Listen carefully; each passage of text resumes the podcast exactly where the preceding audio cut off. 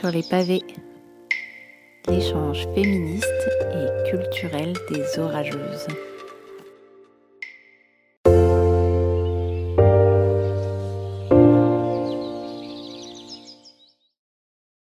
Bonsoir à, tout le monde. Je ne sais pas si tout le monde entend bien. On entend, bonsoir. Ouais, bonsoir. Euh, oui, donc je ne sais pas si tout le monde a connaissance de l'association des orageuses qui organise ce live, mais euh, je vais la présenter en, quelques mots. Euh, donc l'association des orageuses, elle est née en septembre 2019 de l'envie de plusieurs personnes, notamment des femmes, de se trouver dans un endroit safe, inclusif et, mixte pour partager sur des questions liées au féminisme. Et donc au sein de l'association, on s'est un peu recentré cette année et on a décidé de travailler vraiment trois axes euh, différents. Euh, donc, on travaille un axe solidaire dans lequel on va développer des projets en partenariat avec euh, d'autres structures et des associations locales, notamment, par exemple, un événement qu'on avait mis en place l'année dernière qui était un ciné-débat. On s'était installé dans un bar à Dijon nommé le Singe en hiver et on avait, pas, on avait fait un partenariat avec La Part euh, qui nous avait prêté un court métrage euh, sur le, sujet de la garçonne. Et euh, ensuite, ça avait permis d'entrer en discussion sur le sujet avec le public et c'était très chouette. ensuite, on développe un axe culturel dans lequel, par exemple, s'inscrit cet événement-ci, le live. donc, la, la, première édition s'est déroulée au mois de décembre et a bien fonctionné et a donné lieu ensuite à un podcast donc, euh, c'était sur le sujet du fantasme. Cette fois-ci, c'est sur le sujet de l'écoféminisme. Et on espère que euh, les prochaines fois, on pourra organiser ça en physique. Et euh, dans cet axe culturel, notamment, on lance bientôt un nouveau projet. donc, le 1er mars, retenez bien la date. On lance un financement participatif pour financer une bibliothèque mobile. donc, c'est un projet qui nous tient à cœur et euh, donc, ce sera euh, formé plutôt comme une petite remorque euh, qui s'accrochera derrière un vélo et qui transportera un fond d'ouvrage féministe à travers les quartiers de Dijon. Car le but, c'est d'aller un petit peu vers des structures plus sociales, un petit peu isolées, qui n'ont pas forcément accès à cette culture qui peut sembler un peu plutôt destinée à des initiés. Et ensuite, pour finir, on travaille un axe social.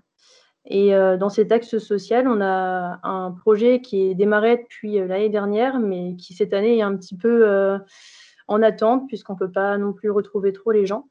Et donc, c'est un projet de jardin solidaire qu'on mène au sein d'un village de stabilisation, donc plus vulgairement appelé un camp de réfugiés, en fait. donc, un village qui regroupe plutôt des personnes venues de l'Europe de l'Est et donc, avec les habitantes et les enfants de ce village, on participe à la remise en état d'un petit jardin, euh, donc, euh, qui permet aussi d'entrer en dialogue avec les gens, euh, de, créer du lien de confiance et aussi d'amener après des sujets un petit peu plus sensibles, plutôt liés à des questions sur la femme, sur le corps, la sexualité, etc. Donc, voilà un petit peu ce que regroupent les projets de l'association.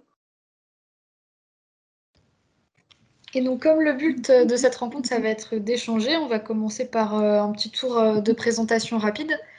Euh, pour commencer, moi, c'est Héloïse et je fais partie des Orageuses et je co-anime ce live avec Charlène. bah donc, je vais prendre la parole du coup. donc, moi, c'est Charlène. je fais partie des Orageuses depuis ses débuts. Et donc, j'ai participé un peu à tous les projets et puis à la construction de l'assaut.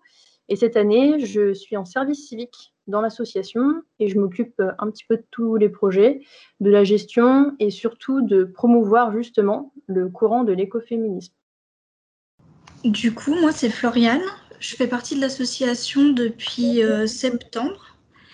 Et du coup, je m'investis un petit peu dans tous les, projets. Euh, moi, c'est euh, Maëwa.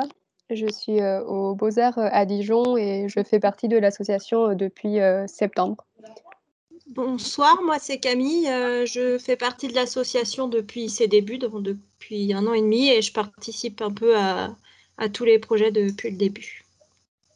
Parmi les autres participants, est-ce que quelqu'un veut se présenter? Vous n'êtes pas obligé hein, si vous avez pas, si vous vous sentez pas. Euh, moi, je m'appelle Lorraine, je suis pas dans l'association, je vous suis sur Instagram. Et euh, je suis là, entre autres, parce que je prépare un mémoire de fin d'études sur la représentation des femmes sur YouTube, enfin, en fait, par les YouTubeuses en tout cas. Et euh, je questionne notamment leur rapport à l'écologie. moi, c'est Cécile. J'ai découvert l'association il n'y a pas longtemps. Je trouvais ça intéressant. J'ai bien aimé le premier podcast. Tout m'a venu ici. Est-ce que vous m'entendez? Oui. Ouais. Yes, salut.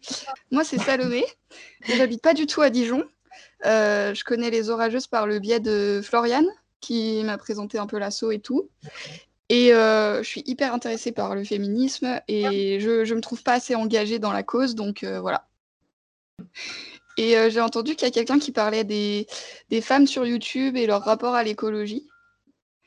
Et euh, pour info, euh, jusqu'à il y a très peu de temps, j'avais une chaîne YouTube euh, sur l'autoconstruction écologique avec mon ex. Et du coup, du coup peut-être que je pourrais t'apporter des infos pour ton mémoire. Je ne sais pas trop, ta thèse. Ouais, mémoire, bah oui, carrément, avec plaisir. Voilà. Super.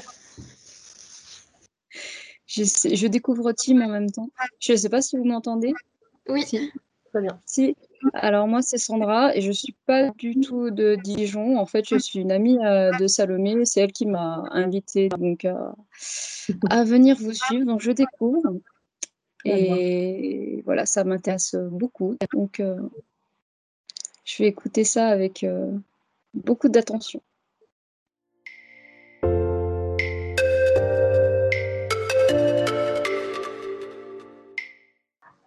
Euh, du coup, on avait une question pour commencer. Euh, on se demandait si le sujet de l'écoféminisme, ça vous était familier ou euh, si vous découvriez. Et pour commencer, moi, j'ai un peu découvert en rentrant dans l'assaut. J'étais pas du tout initiée avant et avec les posts préparés par Charlène sur les réseaux sociaux des orageuses et quelques bouquins, je me suis un peu familiarisée.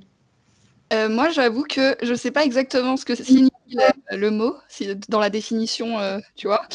Mais euh, j'imagine que c'est tout ce qui est en rapport avec l'écologie et le féminisme mélangé. Mais bah, moi, pour ma part, j'avoue qu'avant l'association, bah, j'étais à fond dans l'écologie, à fond dans le féminisme, mais j'avais pas forcément fait le rapport entre les deux et la fusion. Et du coup, ben, étant dans une asso féministe, euh, je m'y suis intéressée et voilà. Moi, un peu comme euh, Charlène, euh, pareil, j'étais très très intéressée par l'écologie et le féminisme depuis très longtemps.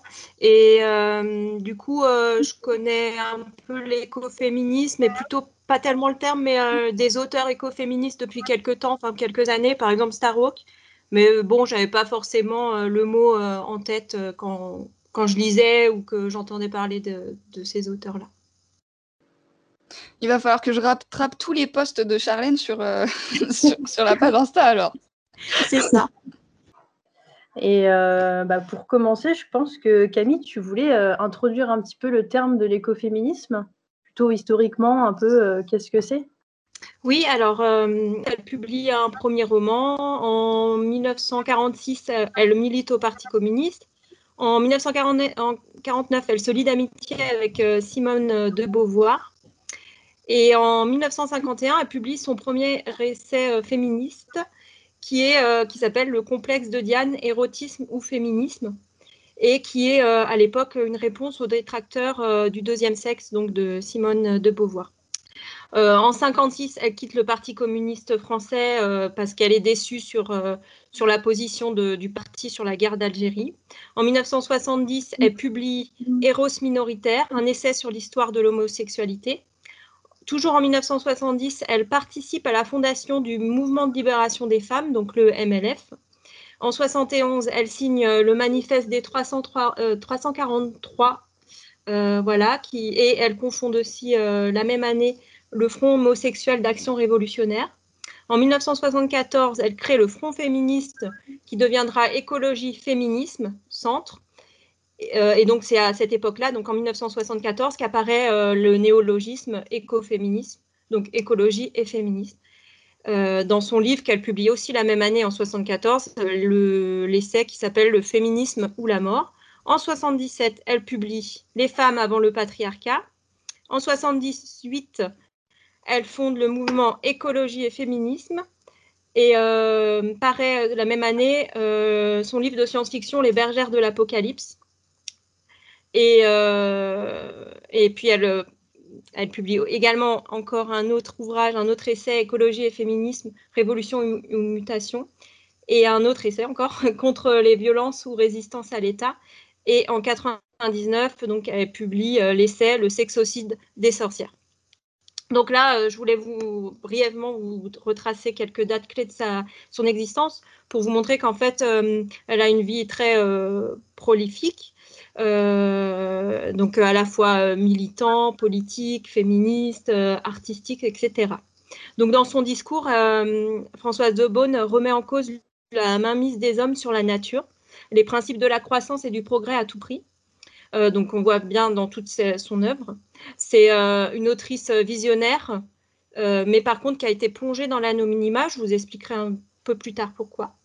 Euh, donc, elle, est reconnue comme une écrivaine, mais sa théorie a complètement été évincée durant voilà, la fin du XXe siècle. donc, on peut, voilà, ces, ces, théories, ces idées sont restées incomprises, alors même qu'elle esquissait un projet de société égalitaire, autogestionnaire et décroissante.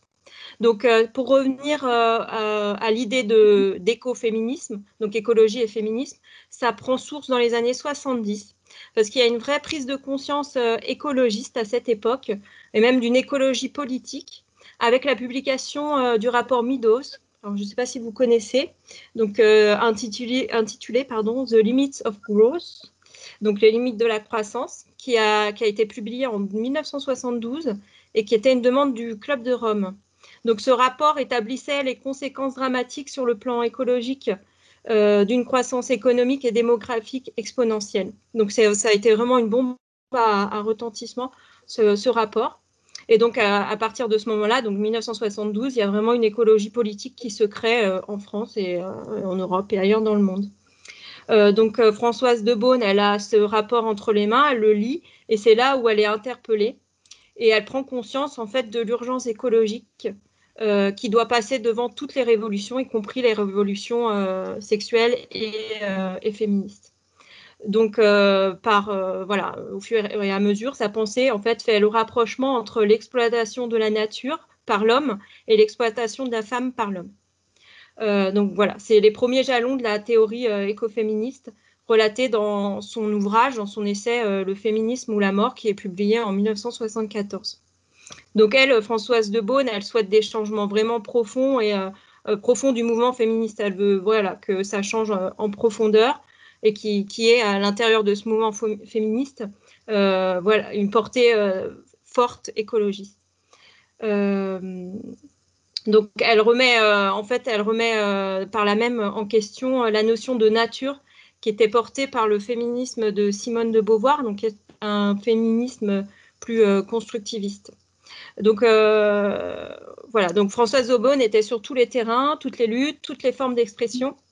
Et euh, l'écoféminisme qu'elle a créé et théorisé s'est développé euh, mondialement.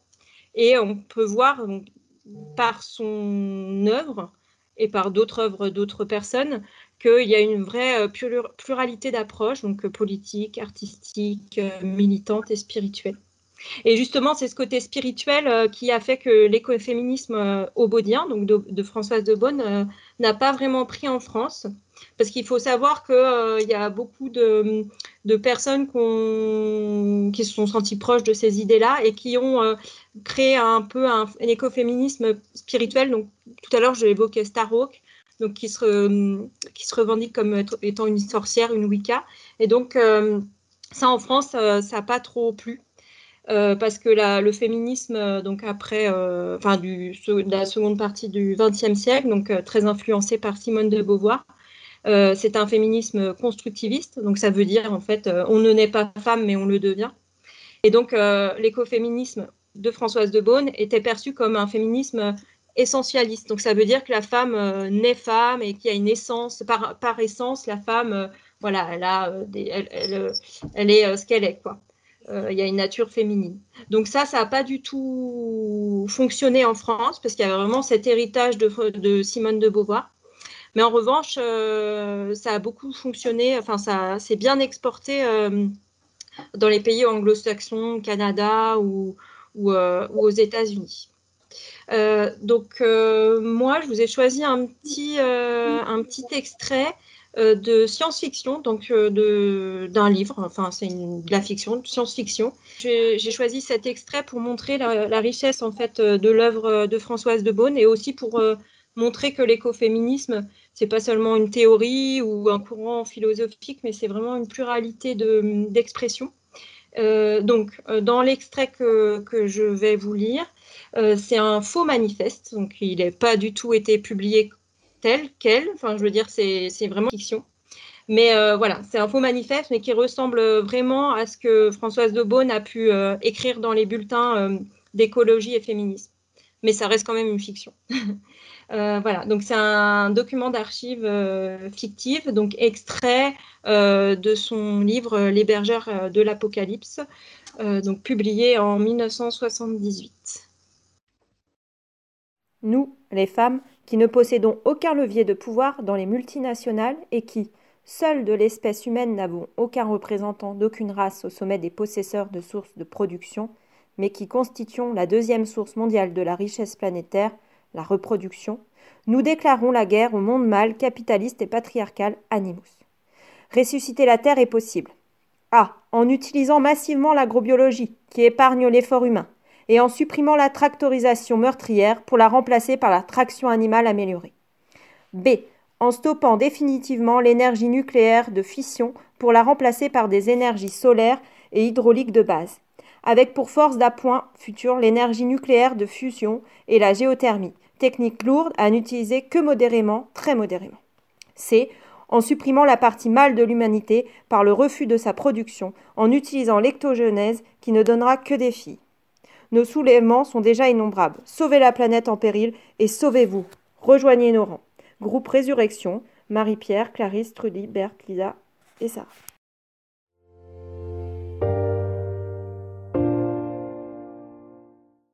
Super, bah, merci Camille.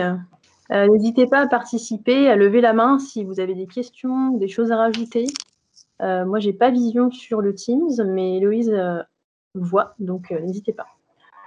Et euh, moi, je voulais euh, un peu continuer sur cette lancée historique de la naissance de l'écoféminisme et vous parler euh, d'un événement qui a eu lieu dans les années 80, assez connu dans le courant de l'écoféminisme. donc, c'est une action spectaculaire menée par un, un groupe de femmes qui se revendiquaient écoféministes, donc le Women's Pentagon Action, qui a eu lieu à Arlington, en Virginie. Et donc, euh, ce groupe de femmes euh, dénonçait une prise de conscience et euh, le mal fait à la Terre, en fait, parce que du coup, c'était l'industrie militaire et nucléaire qui produisait vraiment à outrance des armes. Et pour ce faire, qui creusait la Terre, forcément polluée à cause des émissions de gaz, et utilisait une ressource vitale et fragile qui est l'eau. Et donc, c'est une véritable prise de conscience. Euh, elles se sont alliées pour euh, justement essayer d'éveiller euh, les consciences sur cette peur en fait de l'industrie militaire, sur cette société qui est, vraiment dans la course à l'armement. Et, donc elles se sont rassemblées pour clamer leurs droits et leur colère face à la torture de cette planète. Et euh, donc justement, dans, l'ouvrage de Emily H, qui se nomme Reclaim, euh, qui fait partie quand même des textes un peu euh, iconiques du mouvement écoféministe, il y a un extrait qui parle de Women's Pentagon Action et que j'ai voulu vous, vous lire. Donc je vais vous laisser écouter et j'en reparlerai un petit peu après. Nous nous réunissons au Pentagone le 16 novembre parce que nous avons peur pour nos vies peur pour la vie de cette planète, notre Terre, et pour la vie des enfants qui sont le futur de notre humanité.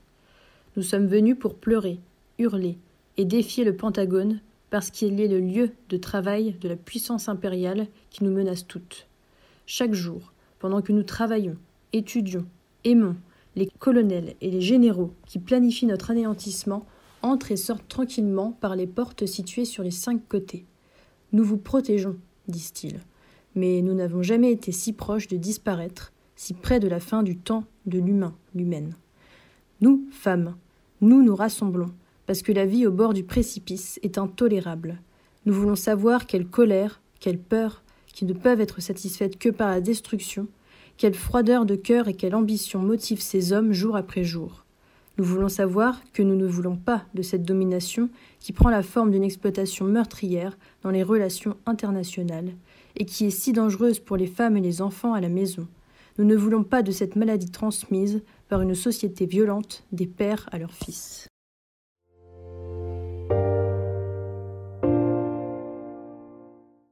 Euh, donc en fait ce livre euh, Reclaim, euh, il regroupe tout un tas d'extraits super euh, sur plein de figures euh, féminines écoféministes. Donc euh, je vous encourage à le lire parce qu'il est top.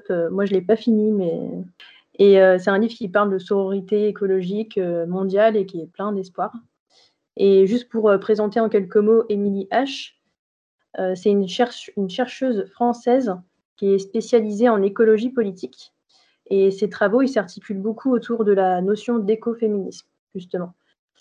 Euh, moi, j'avais lu un de ses bouquins euh, il y a 2-3 ans, qu'elle a sorti en 2011, qui s'appelle Ce à quoi nous tenons, donc qui était plutôt pour le coup assez philosophique, euh, un peu politique, peut-être un petit peu plus compliqué à lire, mais qui est tout aussi intéressant. Donc, je vous le conseille aussi. Bah, le courant écoféministe, comme on l'a un petit peu introduit avec notre question tout à l'heure, bah, c'est vrai que c'est un courant qui est encore mal cerné par beaucoup de personnes. Euh, voilà, il demande à être un petit peu justifié parce que c'est vrai que c'est un, mot composé de deux mots euh, et on a du mal un petit peu à comprendre ce que ça, implique. Euh, c'est un courant qui est en constante évolution et qui est vraiment hyper actuel en fait. mais il y a toujours cette part de mystère en fait autour de, ce courant. Donc j'ai voulu un petit peu entrer dans la définition euh, de ce terme pour que euh, les personnes qui, viennent à la découverte ce soir euh, de ce courant ou qui ne sont pas forcément très initiés puissent comprendre un peu ce que cela implique. et donc pour cela, je me suis appuyée sur Après la pluie, l'ouvrage de Solène Ducréto et Alice Géant. donc Solène Ducréto, elle fait partie d'un collectif écoféministe qui s'appelle Les Engreneuses. Je ne sais pas si vous avez connaissance de ce collectif. Elle se base à Paris et elle donne lieu aussi à un festival qui se passe en septembre. Et je crois, si je ne me trompe pas, qu'il y a eu pour l'instant deux éditions. Donc euh, une édition en, physique et une édition euh, en septembre dernier plutôt en visio parce que voilà, c'était comme ça. Euh, et donc c'est un livre vraiment superbement illustré que je vous conseille aussi et qui est très simple à la lecture et qui permet vraiment d'entrer plus dans, la compréhension de ce terme. Et euh, du coup, en, quelques tirés, je vais essayer de moi aussi vous faire comprendre un peu mieux ce terme. Donc, euh, écoféminisme, donc composé plutôt de, deux mots. Euh, pourquoi? Parce que en fait, on fait un parallèle entre ces deux mots. on peut dire d'abord pour l'écologie que c'est le capitalisme qui exploite la nature. Donc, euh, il y a une exploitation des ressources de la planète, un mode de vie à outrance, au mépris d'un équilibre vital, un pillage des ressources et euh, encore euh, tellement de choses. Et pour le féminisme, eh c'est la société patriarcale qui exploite les femmes. Donc, elle entretient une image sexiste du corps dans la publicité, elle attise la culture du viol, on peut parler des inégalités salariales, euh, mais encore, on peut en rajouter.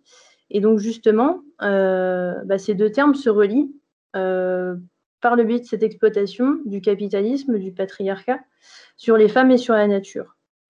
Et ce courant, il vise à renforcer un système de valeurs et il veut construire en fait un nouveau rapport au monde. Et ce nouveau rapport au monde, justement, bah, comme le titre euh, l'indique, il y a une liaison qui se fait une sorte d'alliance et une convergence des luttes, justement, le deuxième tiré. Et, donc, on peut dire de ce mouvement qu'il est universel. Et il se soucie de, nouer une véritable relation entre chaque être vivant. Et euh, il veut aussi que les luttes euh, se joignent en une seule et même force, euh, puisqu'elles peuvent trouver toute une liaison commune.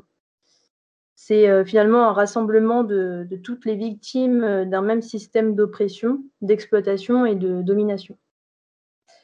Et justement, au sein de ce mouvement, on comprend que on fait tous partie d'un même grand écosystème, on fait partie d'un tout et on est euh, finalement interconnectés. Donc euh, on peut parler justement d'un mouvement multidimensionnel.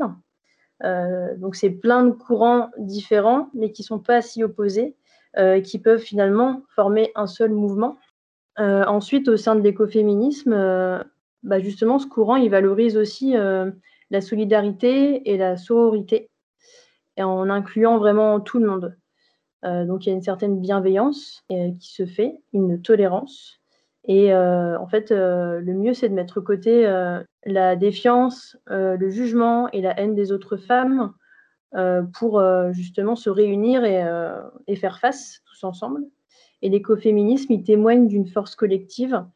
Et en plus, ce courant, il permet de redéfinir son identité propre donc euh, toutes et tous unis euh, au-delà du genre, au-delà des stéréotypes, euh, dans le but de vrai vers une construction nouvelle du monde, vers de nouveaux rapports.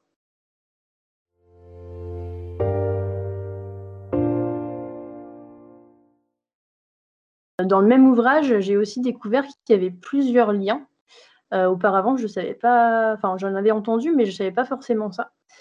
Et donc, juste quelques détails en plus. Euh, donc, euh, dans le livre, il parle euh, de liens empiriques, comme quoi, dans les faits, les femmes sont plus touchées par le changement climatique, par le, dérèglement environnemental que les hommes. par exemple, lors d'épisodes extrêmes, de catastrophes naturelles, ce sont les femmes les plus impactées. si on cite par exemple la canicule en France, 20% des femmes euh, en plus, sont victimes de ces catastrophes. Et au Pakistan, euh, eh ben, 90% des victimes sont des femmes. Et ça fait référence aux montées des eaux, à la chaleur, enfin voilà, plusieurs, catastrophes en même temps. Ensuite, euh, la quantité, la dureté de travail dépend de l'environnement, encore plus chez les femmes, parce qu'elles sont chargées d'aller chercher euh, toujours les choses, bah, là par exemple, je voulais citer un, exemple en Inde, ce sont les femmes qui se déplacent, qui marchent euh, des distances incroyables pour aller chercher de l'eau, pour aller chercher du petit bois. Euh, voilà. Et, et aussi la charge mentale des femmes est plus importante. Bah, par exemple, l'illustration de, l'année 2020 et l'année 2021 est un super exemple. Euh, par rapport à la crise du Covid. Euh, ce sont les femmes euh, qui sont le plus sur le front, qui sont sur le terrain et surtout dans les métiers du care. Donc, pour le rappeler, le care, c'est les métiers plutôt liés à, la santé, à la protection, prendre soin des autres. Et elles sont aussi bah, forcément plus présentes à la maison, en télétravail, ce qui implique de cumuler en fait leur métier plus leur vie de famille. Et euh, elles sont aussi sujettes euh, forcément et malheureusement à plus de violence puisqu'elles sont enfermées euh, avec forcément leur bourreau. Ensuite, elle parlait aussi de liens systémiques en citant l'exemple de Vandana Shiva, de Maria Miss, ou Yes, je ne sais plus comment ça se prononce, et Ariel Sali. En fait, ces femmes, elles nous montrent que notre modèle socio-économique, il s'appuie sur l'exploitation du travail salarié par le capital et sur l'exploitation des colonies. Donc euh, les femmes souvent sont les plus précaires, elles restent les plus précaires, et dans le travail, elles sont souvent euh, subordonnées. Elles n'occupent pas des postes euh, importants. Et enfin, pour les liens symboliques, donc le corps des femmes révèle dans le mouvement de l'écoféminisme une, appartenance plus naturelle euh, par exemple, euh, à la cyclicité, euh, les femmes seraient liées plutôt à la Lune. voilà, en fonction des, cycles de la Lune, auraient des effets particulier. Après, ça dépend de chacune. Mais il y a aussi au niveau de la fécondité, de la fertilité, voilà, le corps de la femme qui change, qui accueille, qui accueille un, nouvel être qui donne la vie. Et je voulais pour finir aussi citer Val Plumwood, qui analyse dans son travail l'imaginaire dominant, donc dans des films, des séries, grand public, la pub, etc. Et elle nous fait prendre conscience en fait des comportements automatiques et des préjugés.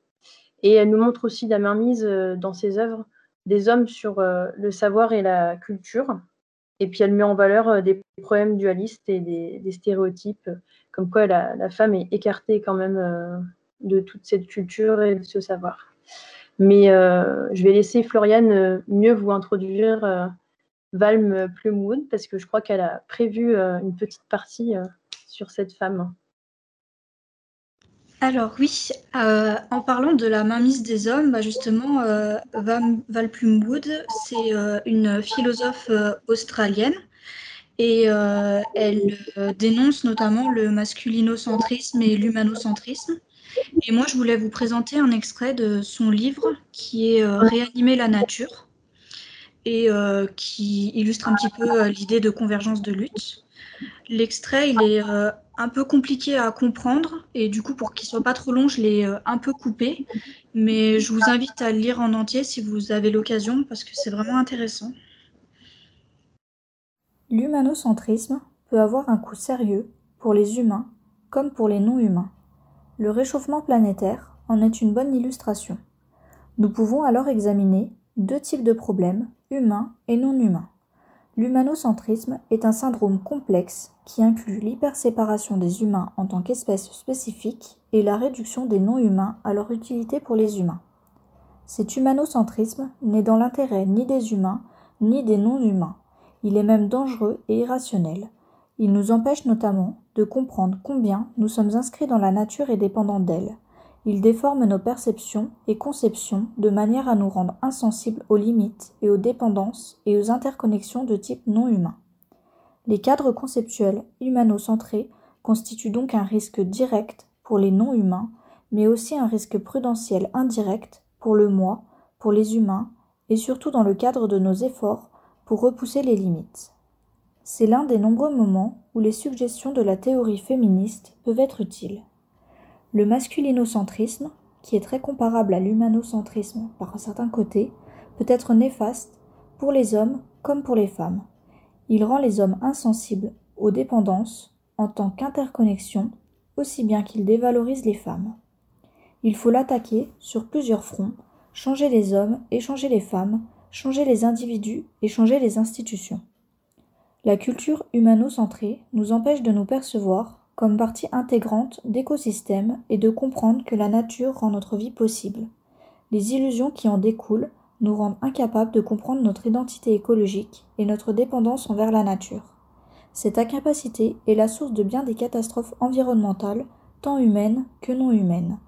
L'incapacité ou le refus de reconnaître la contribution des non-humains à notre existence nous encourage à les priver de ressources.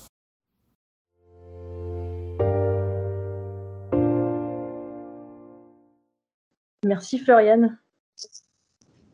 Du coup, je crois que c'était Camille après qui avait euh, quelque chose à nous présenter. Oui, c'est ça. Euh, donc là, je ne vais pas du tout parler de théorie euh, d'écoféminisme. Je vais plutôt parler du côté artistique de l'écoféminisme et plus particulièrement la poésie. Parce qu'il y a pas mal d'auteurs, d'autrices plutôt, euh, écoféministes ou qui se réclament pas forcément d'écoféminisme mais qui le sont plus ou moins, euh, des jeunes femmes euh, en particulier. Alors là, j'en ai pas parlé, mais il y a Rupi Kaur, je ne sais pas si vous la connaissez, c'est une, une, poétesse d'origine indienne. Donc voilà, elle fait des choses très bien. Et puis moi, je, là, je voulais vous parler d'une d'une poétesse canadienne qui s'appelle Marie-André Gilles, pardon, Marie-André Gilles, euh, donc, qui est l'auteur, euh, l'autrice de trois recueils de poésie qui sont publiés aux éditions euh, La Peuplade. Alors, par contre, je ne sais pas si on les trouve en France. j'ai pas, j'ai pas regardé. Voilà, j'ai des extraits, mais je n'ai pas regardé. Je ne sais pas si on les trouve en France. Donc, elle a publié le recueil qui s'appelle Béante en 2012, Frayé en 2015 et Chauffer le dehors en 2019. Cette autrice, elle est née en 86, elle est canadienne. Et ce qui est intéressant, c'est qu'elle appartient à la communauté Innu, donc qui est un peuple premier de l'Est de la péninsule du Québec, Québec-Labrador. et elle est aussi chercheuse à l'Université du Québec où elle explore la création littéraire dans son rapport au langage oral et à sa territorialité. Euh, voilà, donc elle a reçu des prix littéraires au Canada euh, pour euh, ses recueils. Elle qualifie elle-même sa poésie en fait de poésie qui se promène entre kitsch et existentiel, alliant les identités québécoises et Ilnus. Ilnus, donc c'est sa communauté. voilà. Donc moi, j'ai choisi cette autrice euh, parce que je trouve son approche euh, intéressante.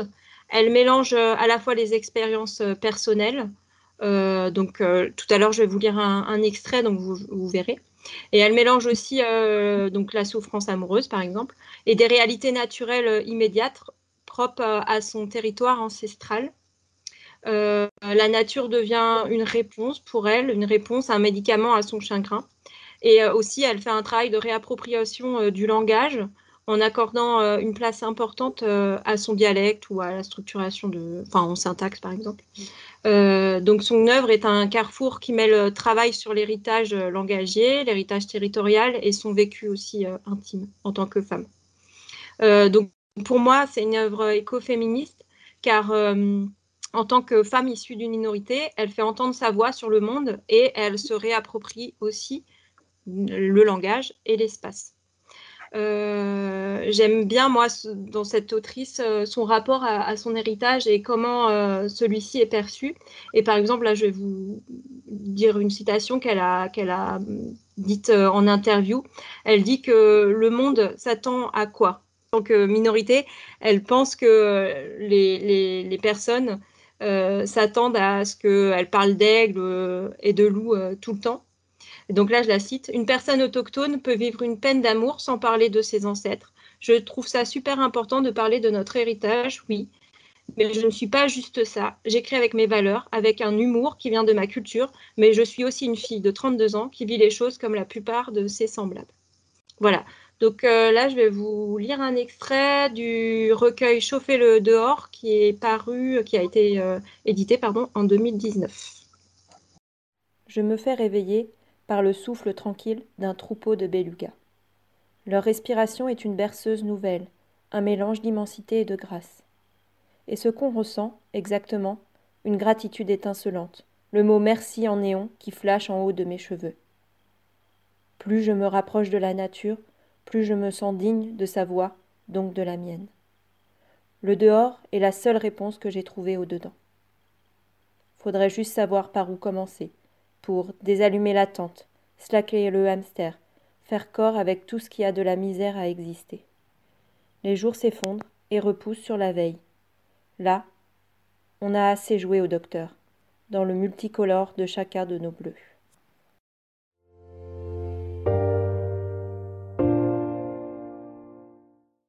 Enfin là, on est beaucoup de l'assaut à parler. Si d'autres personnes euh, avaient envie de présenter quelque chose, pas forcément euh, quelque chose de très construit, parler d'un bouquin, d'un film, euh, euh, tout ce qui peut vous venir à l'esprit. Ça peut être une illustratrice, euh, une chanson. Je vais vous laisser réfléchir à une peut-être une intervention pour plus tard. Et bah, je vais vous présenter le recueil de poèmes de Margaret Atwood.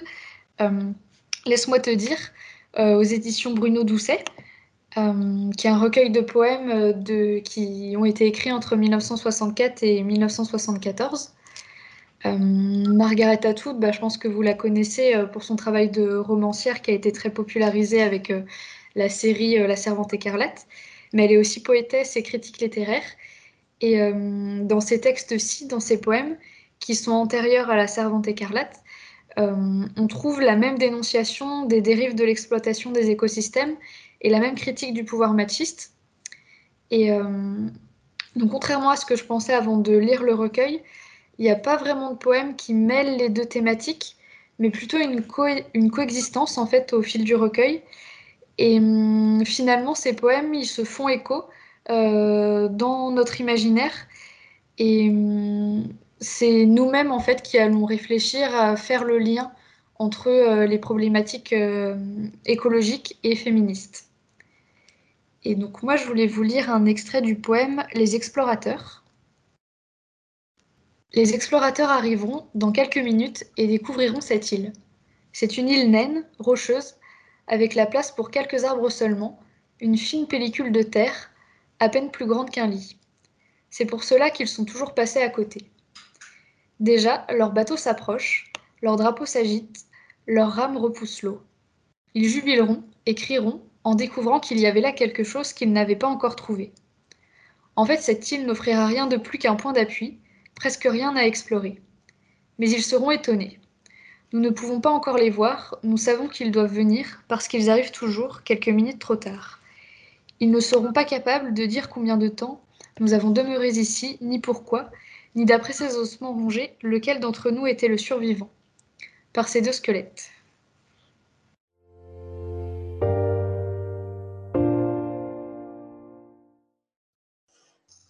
Ensuite, dans la continuité, si je ne me trompe pas, je crois que c'est Maïwa qui vient nous présenter euh, plutôt euh, une partie artistique euh, au vu de l'écoféminisme.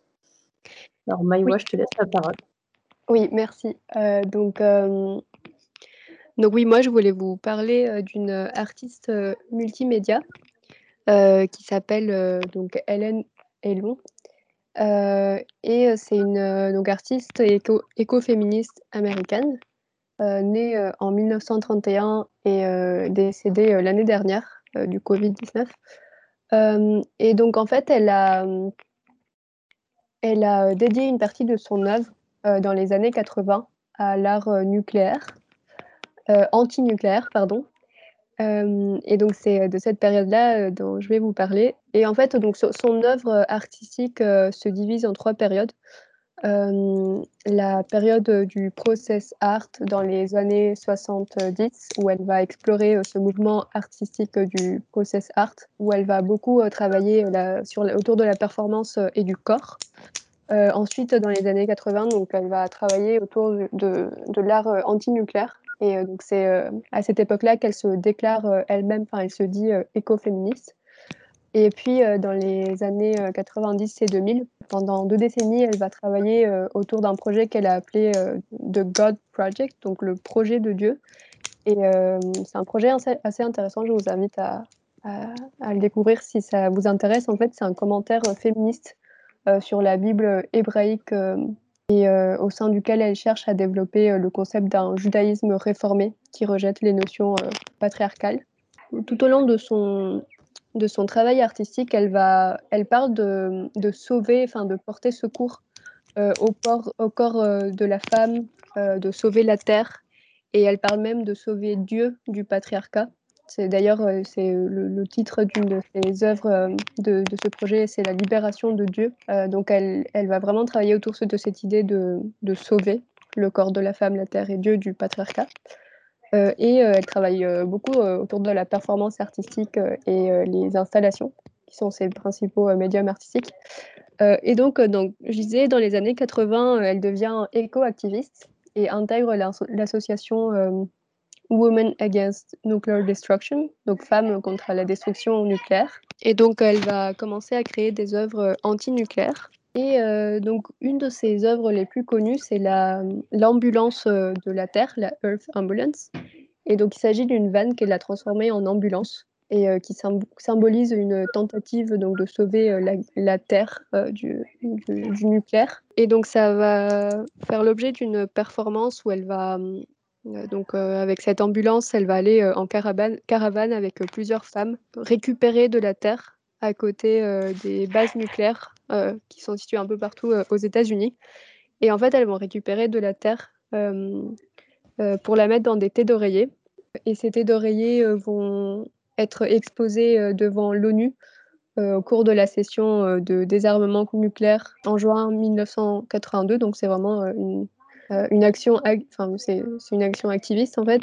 Euh, et euh, euh, après, ces thés d'oreiller vont aussi être exposés euh, dans un musée comme, une œuvre purement artistique.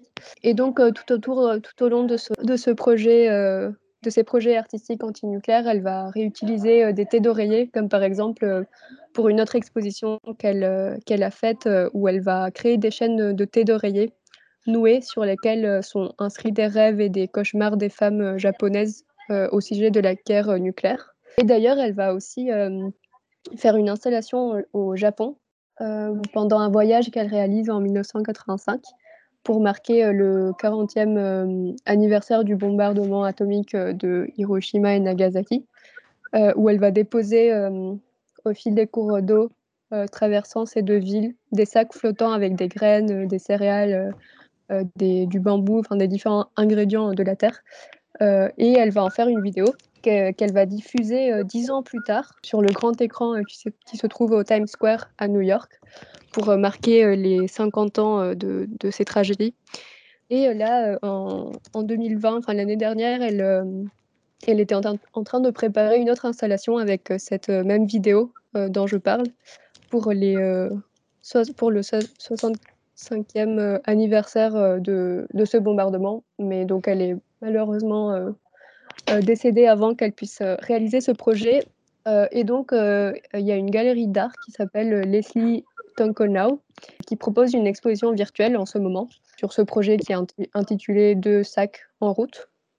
Donc, je vous invite à aller voir cette exposition virtuelle si ça vous intéresse.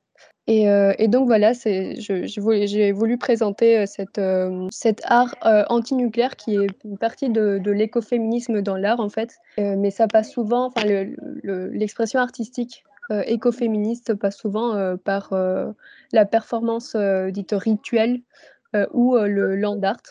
Et, dans le land art, je vous invite aussi à découvrir une artiste cubaine qui s'appelle Ana Mendieta qui ne s'est pas auto-proclamée écoféministe, mais qui, euh, qui euh, travaille le land art dans. On peut avoir une lecture écoféministe de, autour de son travail.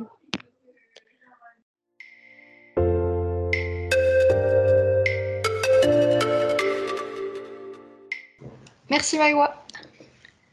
Bah, du coup, ouais, merci Maïwa, c'était super intéressant, cette partie artistique.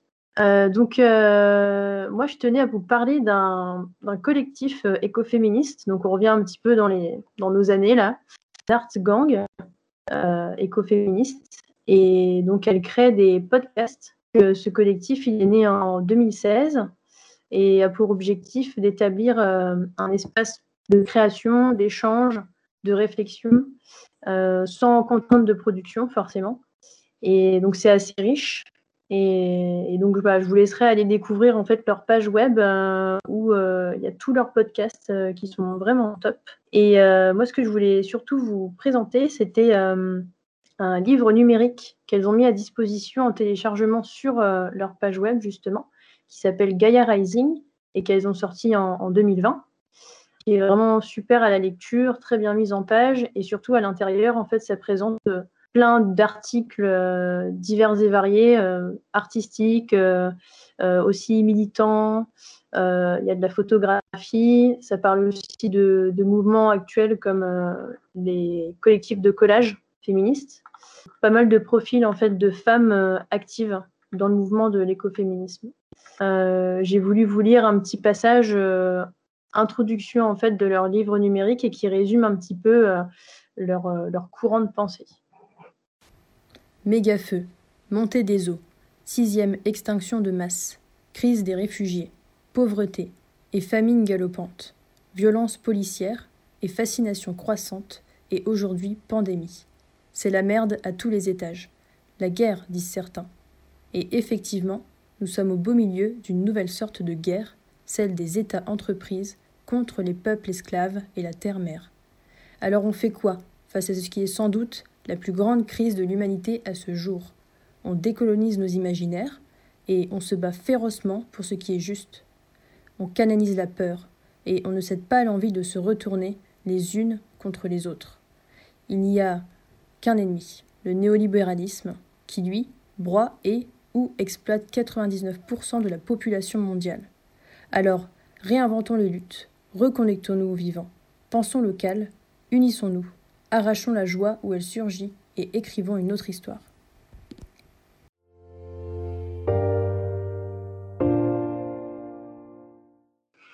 Donc euh, voilà, c'est assez militant et enfin, moi perso, ça me parle beaucoup.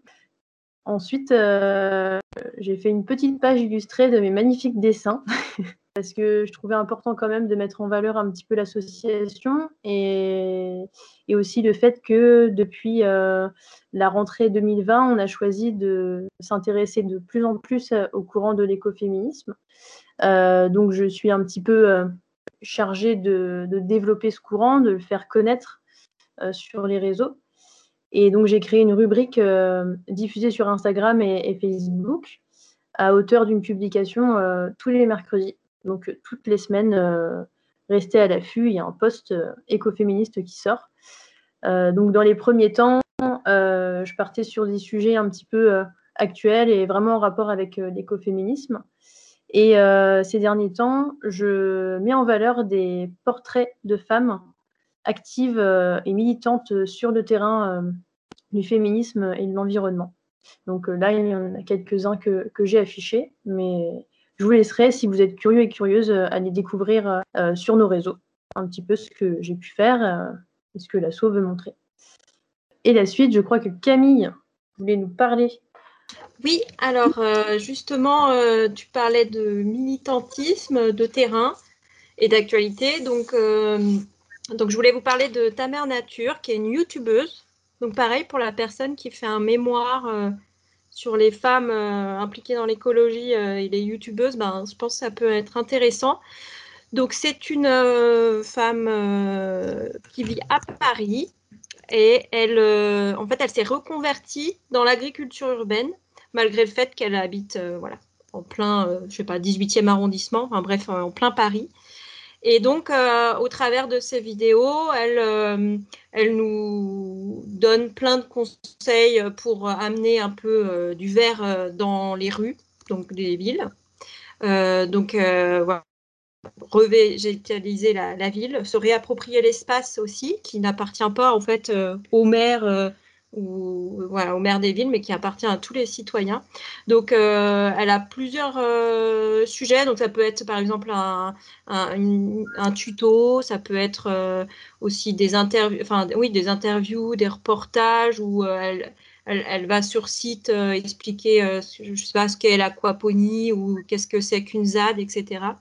Et donc, voilà, c'est hyper intéressant. elle fait pas mal aussi de green guerilla. Donc elle vulgarise un peu, un peu ça. Donc la green guerilla, c'est justement revégétaliser pardon, euh, les rues, euh, laisser les friches, euh, prendre en compte la nature en ville, mettre en valeur toute cette nature qui est peut-être pas forcément voulue, mais qui est hyper importante pour la biodiversité et puis aussi pour les, pour les habitants, en fait, apporter du, du verre les sensibiliser à la nature en ville, etc. Donc elle a écrit euh, deux livres déjà. Green Guerilla, Green, pardon, guide de survie végétale en milieu urbain. Donc dans ce livre qui est paru en 2019, c'est une BD. Elle raconte son parcours, euh, voilà, sa reconversion professionnelle qui, voilà, elle avait un parcours qui la convenait plus, donc elle, elle nous explique comment elle a eu ce déclic-là, donc c'est très drôle.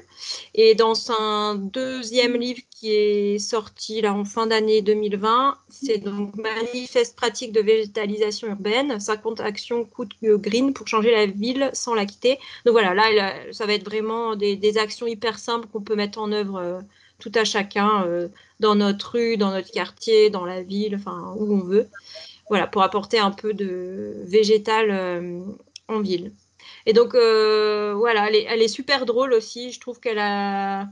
N'est pas scientifique, euh, elle n'est pas scientifique, elle n'est pas agricultrice de formation.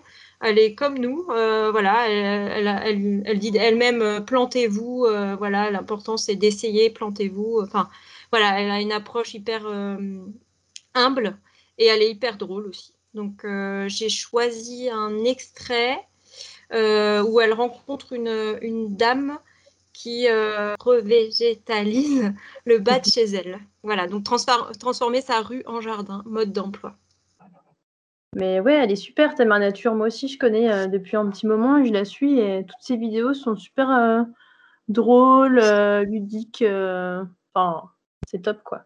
hyper abordable. Je sais pas si les autres vous connaissez aussi. Bah, Lorraine, elle a mis un, un, petit mot sur la conversation. Lorraine, si tu veux parler. oui. et en fait, justement, je trouve que chez quelques écoféministes, il y a vraiment ce, rapport-là qui est fait entre, entre la femme et la nature. Et vous en parliez un petit peu tout à l'heure. Euh, enfin, vous disiez qu'il y avait un lien symbolique qui est fait, notamment à cause du fait euh, du cycle menstruel qui serait lié au, cycle lunaire. Mhm. Et euh, en fait, je me, je me, je me questionne, est-ce que c'est quelque chose qui fait consensus chez les écoféministes? Parce que effectivement, il y a une dimension qui est assez essentialiste là-dedans. Est-ce que tout le monde est d'accord avec ça ou est-ce que c'est quelque chose qui fait débat? Moi, je veux bien. Après, tu me corriges, Charlène, si je raconte n'importe quoi. Mais dans euh, Après la pluie, du coup, que j'ai lu un peu pour euh, m'initier à l'écoféminisme, justement, elle disait euh, que bah, toutes les écoféministes n'adhéraient pas à ça et que certaines adhéraient plus ou moins. Euh, et que d'autres rejetaient ça, en fait, euh, le, côté essentialisant. Euh. D'accord, ok. Bah, c'est intéressant en tout cas parce que c'est vrai que ça revient beaucoup, même là dans, dans le rien dans le nom, ta mère nature. Tout à l'heure aussi sur Gangs of Witches, je crois que c'était ça. Ça revenait pareil dans le dans le vocabulaire, il y avait ce lien avec la terre, mère et bon, la mère nature. Mais c'est vrai que ouais, c'est pas mal euh, critiqué, euh, je crois, dans les, dans les débuts de l'écoféminisme, hein, je crois dans les années 80, euh, je sais plus vraiment, Camille, si tu as la ref. Oui, ben, oui, oui c'est avec, ben, avec tout l'héritage de Simone de Beauvoir, en fait. Hein. Comme je disais au début, Simone de Beauvoir, elle rejette tout essentialisme parce qu'effectivement, après, ça peut justifier en fait des choses. Les femmes sont, comment dire, elles ont leurs règles, donc elles, sont inconstante. Enfin, ça, peut justifier des, approches comme ça. Donc, euh, en France, c'est vrai que ça a été rejeté. Même encore aujourd'hui, on a un héritage euh, fort euh, sur ça. Et donc, oui, il faut prendre. Enfin, les écoféministes prennent ça avec des pincettes. Après, le côté revendiquer justement la nature, le lien avec la nature fort, c'est moi, je vois ça aussi beaucoup euh, sur, pour les écoféministes euh, spiritualistes, où euh, elles vont créer un culte de la déesse mère, par exemple. Après, on retrouve ça aussi dans des civilisations type amérindienne, la Pachamama et des choses comme ça. Voilà, donc comme disait Héloïse, effectivement, il y en a qui... Ça, dépend en fait de quel... pas tellement courant, mais de quel quel écoféminisme on, se revendique, si on se revendique effectivement euh, euh, spirituel, euh, Wicca, etc. Donc oui, on va, on va dire que le lien à la terre-mère, à la nature est hyper fort et ça nous, en tant que femme, voilà, on est un peu associé à ça. Et puis d'autres plus politiques, peut-être, elles vont prendre plus de pincettes parce que voilà, derrière, il y a une révolution à mener aussi. Donc, ah, c'est intéressant en tout cas. Oui, parce que oui, en fait, c'est plus ouais, la dimension spirituelle que essentialiste euh, qui, qui, est vue par ces féministes-là, oui. Ah, bah ensuite, Camille, c'est encore à bah, toi. Encore à moi, j'aurais beaucoup parlé ce soir.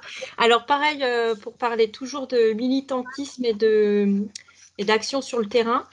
Et pour rejoindre aussi ce que disait Maïwa avec euh, la lutte antinucléaire, euh, moi, je voulais vous parler encore une dernière fois, après j'arrête, d'un collectif qui s'appelle les bombes atomiques, contemporains en fait, qui sont dans le 55 et donc qui sont encore actives. Donc, c'est un collectif féministe et anti-nucléaire. Et elles ont proposé en 2019 euh, donc euh, en septembre 2019, sur un week-end à, Bure. je ne sais pas si vous connaissez, je ne connais pas du tout Bure. Euh, un événement, un rassemblement antinucléaire et féministe en mixité choisie, donc sans, sans hommes cisgenres. Donc c'était en fait pour se mobiliser contre un projet que l'État avait, c'était d'enfuir les déchets nucléaires dangereux près de la commune de Bure. Donc, je, vais vous reprendre une citation que j'ai trouvée sur le site internet ou blog des bombes atomiques, donc, qui explique un peu leur démarche.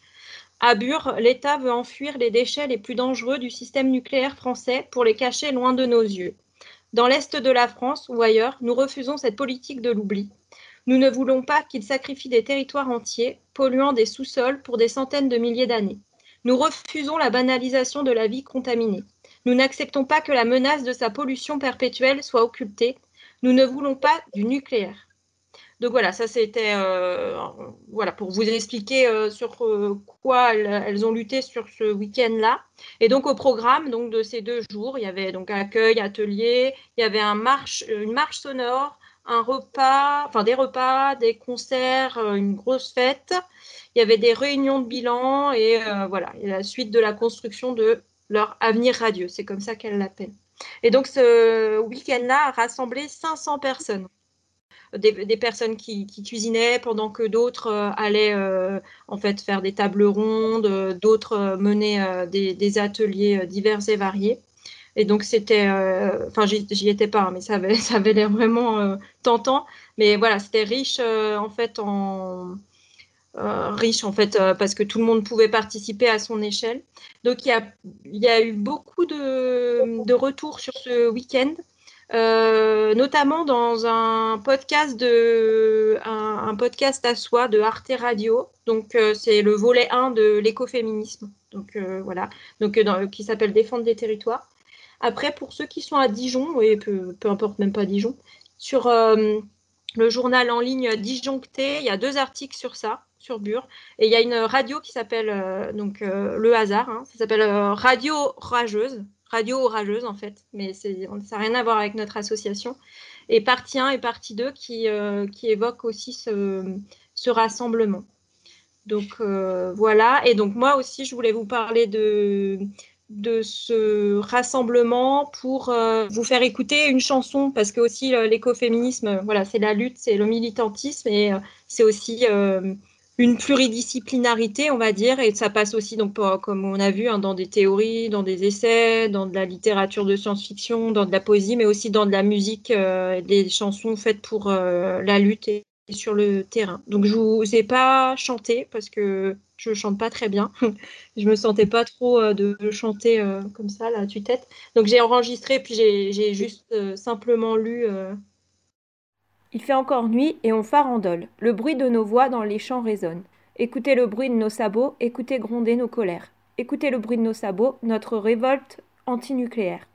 D'une ville à l'autre, on est solidaire. De poursuivre la lutte, on en est très fier. Train castor de nuit, déchets atomiques, toutes ces pollutions, à qui ça profite Projet CIGEO, c'est un vrai supplice, nous laisse à la botte du capitalisme.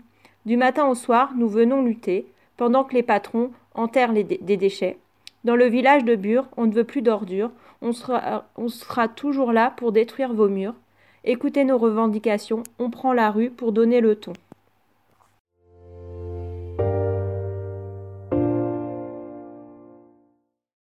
Euh, j'ai vu que Cécile et San levaient la main. Est-ce que vous voulez dire quelque chose? Euh, oui, moi c'était plus par rapport à ce qui a été dit avant, pas forcément sur ce sujet-là. C'est euh, du coup, vous parlez beaucoup de, de liens à la nature. Et euh, dans la manière où vous en parlez, j'ai l'impression que c'est un lien de nature aux astres, aux plantes, au sol. Mais est-ce qu'il y a un lien aussi qui est défini avec les autres animaux dans l'écoféminisme? Et comment il serait défini? Je sais pas si ma question est un peu bizarre, mais. Oui, bah, alors euh, moi je veux bien répondre un petit peu. Enfin, je sais pas, j'ai pas vraiment de, de référence en tête, mais évidemment la nature c'est euh, les plantes, les végétaux, la terre, mais c'est aussi les animaux. Enfin, c'est un mouvement anti, antispéciste et euh, voilà, enfin l'écoféminisme place tout le vivant sur le même pied d'égalité et surtout met en parallèle ce que peut faire ben, le patriarcat, on va dire, euh, sur euh, tout le vivant, y compris les animaux. Et donc, par exemple, euh, les élevages intensifs ou, les choses comme ça un peu aberrantes, enfin carrément aberrantes, ça va être aussi dans une problématique écoféministe. Mais après, c'est vrai qu'on en parle beaucoup moins parce que hum, l'écoféminisme, disons, ça va par exemple, en Amérique du Sud, il y, a, beaucoup, il y a un vrai mouvement écoféministe, vraiment très important, très militant, des femmes qui vont défendre leur territoire. Et souvent, euh, elles vont le défendre parce que euh, il y a des conséquences néfastes sur la santé des enfants, etc. Donc c'est sur leur existence à elles. Après, euh, voilà, ça n'exclut pas, à mon sens, les animaux, mais c'est vrai que c'est moins, moins médiatique il y a moins de. Enfin, à ma connaissance, il y a moins d'écrits ou de, choses euh, euh, en faveur de la pro... enfin, pour la, euh, la protection des animaux et de la biodiversité. Un peu moins que sur la terre, à proprement parler, le territoire. Enfin, après, je ne sais pas si Charlène, tu as une idée ou pas Ou des références euh, non, j'ai pas forcément de référence en tête non plus. Euh, mais je suis d'accord euh, que j'ai pas encore croisé bah, de référents justement qui parlaient plus de ce rapport euh, animal ou quoi, la cause animale, que plus de la nature en général. c'est vrai qu'ils font plus le lien entre, enfin, comme quoi la nature, c'est global quoi. Enfin, après c'est peut-être parce que le mouvement est pas encore assez approfondi, assez connu. Enfin, je sais pas c'est pas encore assez mis en lumière puisque c'est c'est rempli de mystère encore hein, vraiment. Bah, déjà, euh, même dans les mouvements euh, écologistes, euh, on va dire plus pas classiques, mais enfin si plus classiques.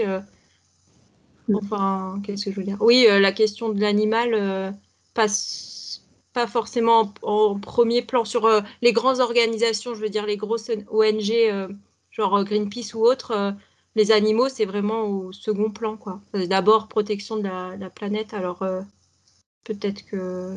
Je sais pas, c'est pour ça. Hmm. On pourrait imaginer l'émergence d'une branche un peu spécifique, au final, comme dans l'écologie.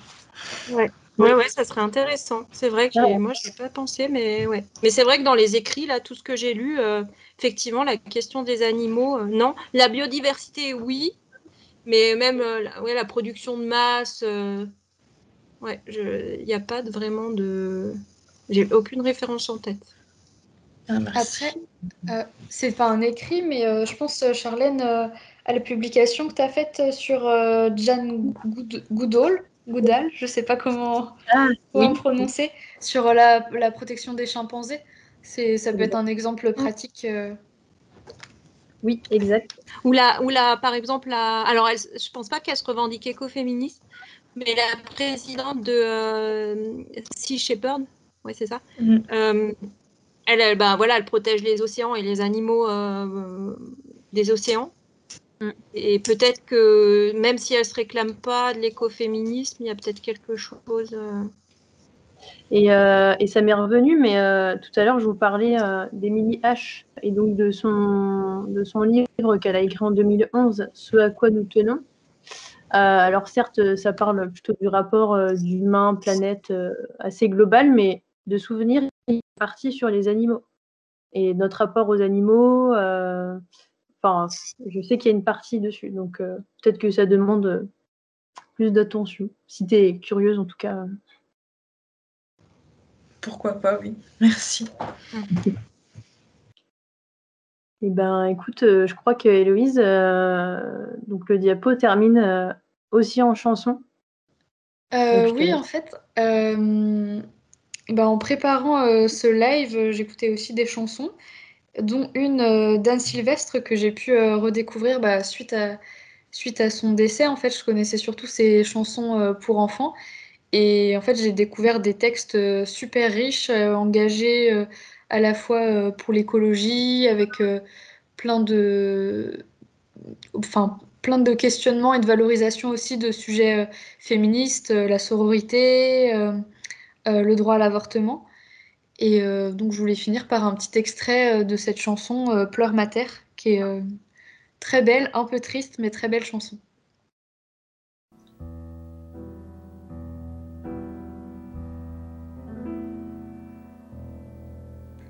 Ma terre au ventre déchiré. pleure la terre où mon sang a coulé. Goutte de sang pour qu'un jour elle germe. Combien de morts pour qu'elle se referme. Combien de cris en silence poussés. Pleure ma terre au ventre déchiré. Que les cieux se couvrent de nuages. Que les éclairs déchirent l'horizon. Avec mon sang s'écoule tout un âge. Un peuple meurt quand meurent les bisons. Pour prévenir euh, du prochain euh, live qui se fera dans deux mois maintenant, est-ce que vous aurez euh, vous auriez des idées à nous donner de, de prochains thèmes qui pourraient peut-être être plus abordables plus... Pour, pour euh, se donner une idée, le premier live, euh, c'était sur le thème du fantasme, des fantasmes. Je pense comme ça, après je sais pas si c'est un, un des thèmes les plus intéressants, mais pourquoi pas à, à la réappropriation de, de, notre corps en tant que femme, de ce qu'on veut vraiment et au final qui est un peu détourné par la société, qui est un sujet que je trouve passionnant. Euh, si je peux parler, j'ai levé la main avant, mais bon, euh, voilà. euh, je trouve ça hyper cool ce qu'elle vient de dire Cécile à propos de la réappropriation du corps. Ça peut être un sujet hyper cool. Et, et moi, je propose un truc un peu plus concret et pratique parce que c'est hyper philosophique au final l'écoféminisme et, le féminisme en général. Mais justement, est-ce que vous pourriez faire euh, euh, un podcast sur euh, des trucs concrets qu'on peut mettre en place pour, bah, pour participer à, faire valoir ces idées-là dans la vie de tous les jours, auprès de nos proches, auprès de... Voilà quoi.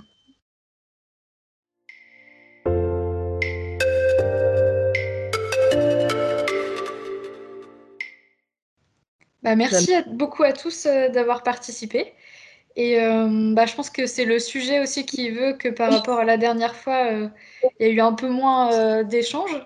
Mais bon, bah, c'est aussi un travail à nous pour la prochaine fois de choisir un sujet qui, qui, parlera plus, qui engagera peut-être plus le débat. Et voilà, je ne sais pas si quelqu'un veut rajouter quelque chose.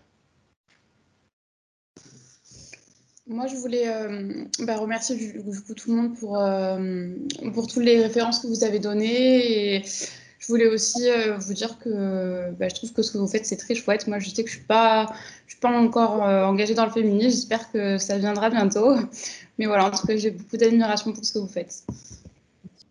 De même, moi, c'est un peu nouveau de découvrir le féminisme et plein de sujets différents. Et ça, c'est un sujet que je n'avais pas encore abordé. Mais c'est très intéressant. Malgré qu'on n'ait pas beaucoup interagi, c'est il y a beaucoup de bases de, documents. Et euh, je vous remercie pour toutes ces idées.